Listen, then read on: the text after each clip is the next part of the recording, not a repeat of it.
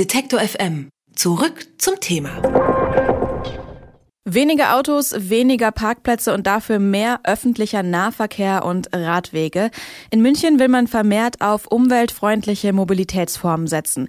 Das hat der Stadtrat gestern im Mobilitätsplan für München beschlossen.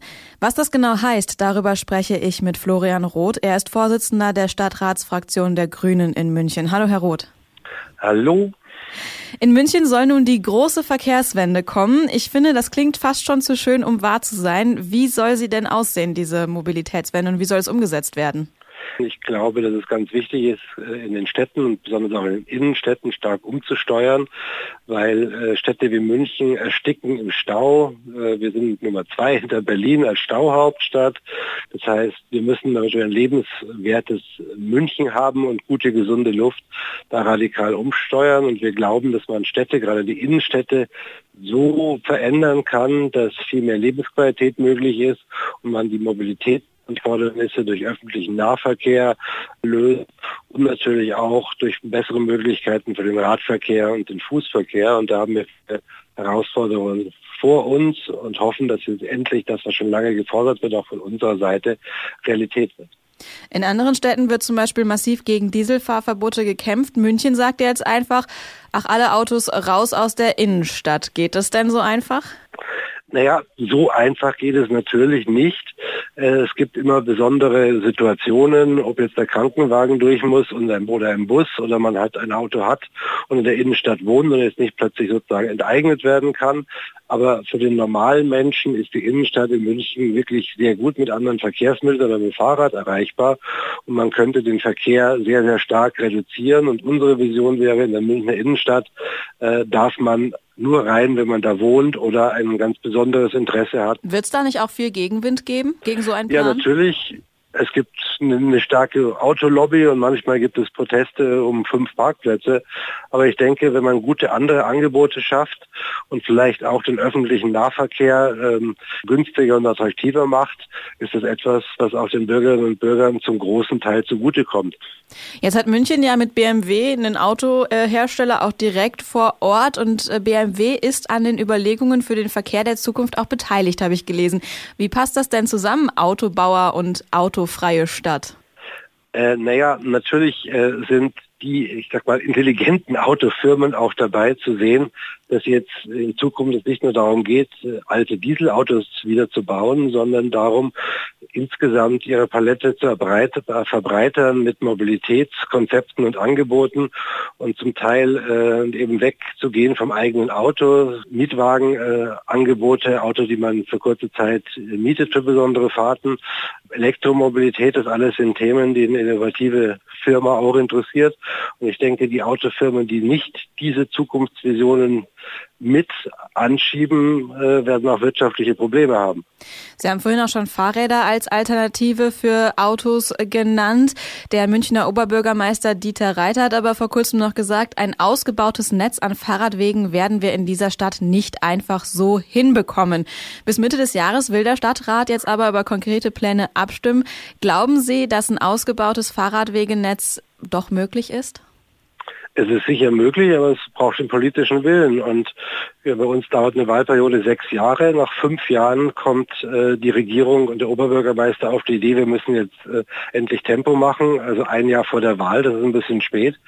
Äh, die Bürgerinnen und Bürger wollen da auch ein bisschen Druck machen. Es gibt jetzt verschiedene Organisationen, unsere Partei ist auch beteiligt, die wie in anderen Städten ein sogenanntes Radelbegehren, also ein Bürgerbegehren, ein Bürgerentscheid zu dem Thema mehr Platz für das Rad initiieren will. Und ich glaube, die Stimmung der Zeit geht in diese Richtung. Und ich glaube, da wird was passieren. Aber ob das so schnell passiert, da vertraue ich den bisher Regierenden der Großen Koalition doch nicht ausreichend. Gibt es denn schon Überlegungen, wie man ein Radwegenetz äh, ausbauen kann? Also vielleicht konkrete Ideen? Es gibt äh, konkrete Ideen, es gibt sogenannte Radelschnellwege. Das ist leider München noch nicht so weit und die uns umgebenden Gemeinden sind schon weiter, also der Landkreis, aber es wäre natürlich lächerlich, dass die dann Radschnellwege bauen, die dann aber bei der Stadtgrenze nicht fortgesetzt werden. Es gibt jetzt auch von dem Radelverband ADFC einen Vorschlag, wie man den Autoring, bei dem Autoring um die Altstadt, im Altstadtring, einen breiten Radelweg, einen Radel-Altstadtring baut, äh, auf Kosten natürlich dann von Raum fürs Auto, also weniger Spuren für den Autoverkehr, aber dafür einen so komfortablen und Radelring, dass mehr Leute auf das Fahrrad umsteigen. Das sind aber bisher nur Ideen und noch keine konkreten Umsetzungen geplant, oder? Da sind noch keine konkreten Umsetzungen geplant, aber wir machen, versuchen da auch Druck zu machen. Wir haben zum Beispiel für den Altstadtradelring jetzt einen Antrag gestellt im Stadtrat. Gleichzeitig äh, gibt es von, von verschiedenen Verbänden da äh, Initiativen, ich glaube, äh, es wird in diese Richtung gehen, aber man muss natürlich auch ein bisschen gesellschaftlichen und politischen Druck machen. Eigentlich sollte es in München ja auch schon Fahrverbote für Dieselfahrzeuge geben. Da spielt die bayerische Landesregierung aber nicht mit. Jetzt will die deutsche Umwelthilfe klagen. Und in dem Fall steht München ja nicht so wirklich grün da. Will man mit dem Mobilitätsplan München diesen Imageverlust vielleicht auch wieder wettmachen? Ähm, naja, äh, wir wollen das schon lange. Jetzt geht auch die Stadtregierung aus CSU und SPD da ein bisschen mit. Äh, natürlich ist es peinlich, dass München auch bei den Abgasen sozusagen Bundeshauptstadt ist und dass Gerichtsbeschlüsse, die schon ja schon vorliegen, äh, einfach nicht eingehalten werden von der CSU-Staatsregierung nach dem Motto legal, illegal, der CSU egal. Äh, aber ich glaube, dass es langsam auch angekommen ist, dass man sich das Nichtstun nicht mehr leisten kann. Wir wären froh, wenn sowas möglich ist durch eine gute Verkehrswende. Äh, Fahrverbote ist natürlich keine gute Lösung, aber wenn nicht die Politik jetzt wirklich äh, langsam Tempo macht, werden die Gerichte uns weiter dazu zwingen. München ist Deutschlands drittgrößte Stadt. Sehen Sie sich da auch in der Verantwortung, eine Vorreiterrolle für andere Städte einzunehmen, was äh, die Verkehrswende angeht? Ja, sehen wir so. Ich denke, München hat eine große Verantwortung, auch weil es durchaus eine reiche Stadt ist, die sich auch innovative und ambitionierte Projekte leisten kann. Und, und wir glauben, München ist prädestiniert, äh, eine Vorreiterrolle und eine Vorbildfunktion einzunehmen. Wie schnell müssen dann jetzt diese Pläne denn umgesetzt werden, damit diese Vorreiterfunktion auch glaubhaft ist? Wir glauben, in ein paar Bereichen kann man das sehr schnell machen, äh, nämlich dort, wo es, man es einfach sozusagen mit neuen Schildern und neuen Streifen am Boden macht. Ein Radelstreifen neu markieren hat man in ein paar Wochen. Äh, genauso zu sagen, dass man Vorfahrt für die Busse, damit die Busse nicht auch im Stau stehen, dass man neue Busspuren ausweist und dann sagt, dort wo zweispurig in eine Richtung die Autos fahren, ist halt eine Spur nur für Busse, die dann vielleicht im Fünf-Minuten-Takt kommen. All das kann man wirklich in kurzer Zeit bis zum nächsten Jahr umsetzen, wenn der politische Wille da ist. Glauben Sie auch, dass der politische Wille da ist?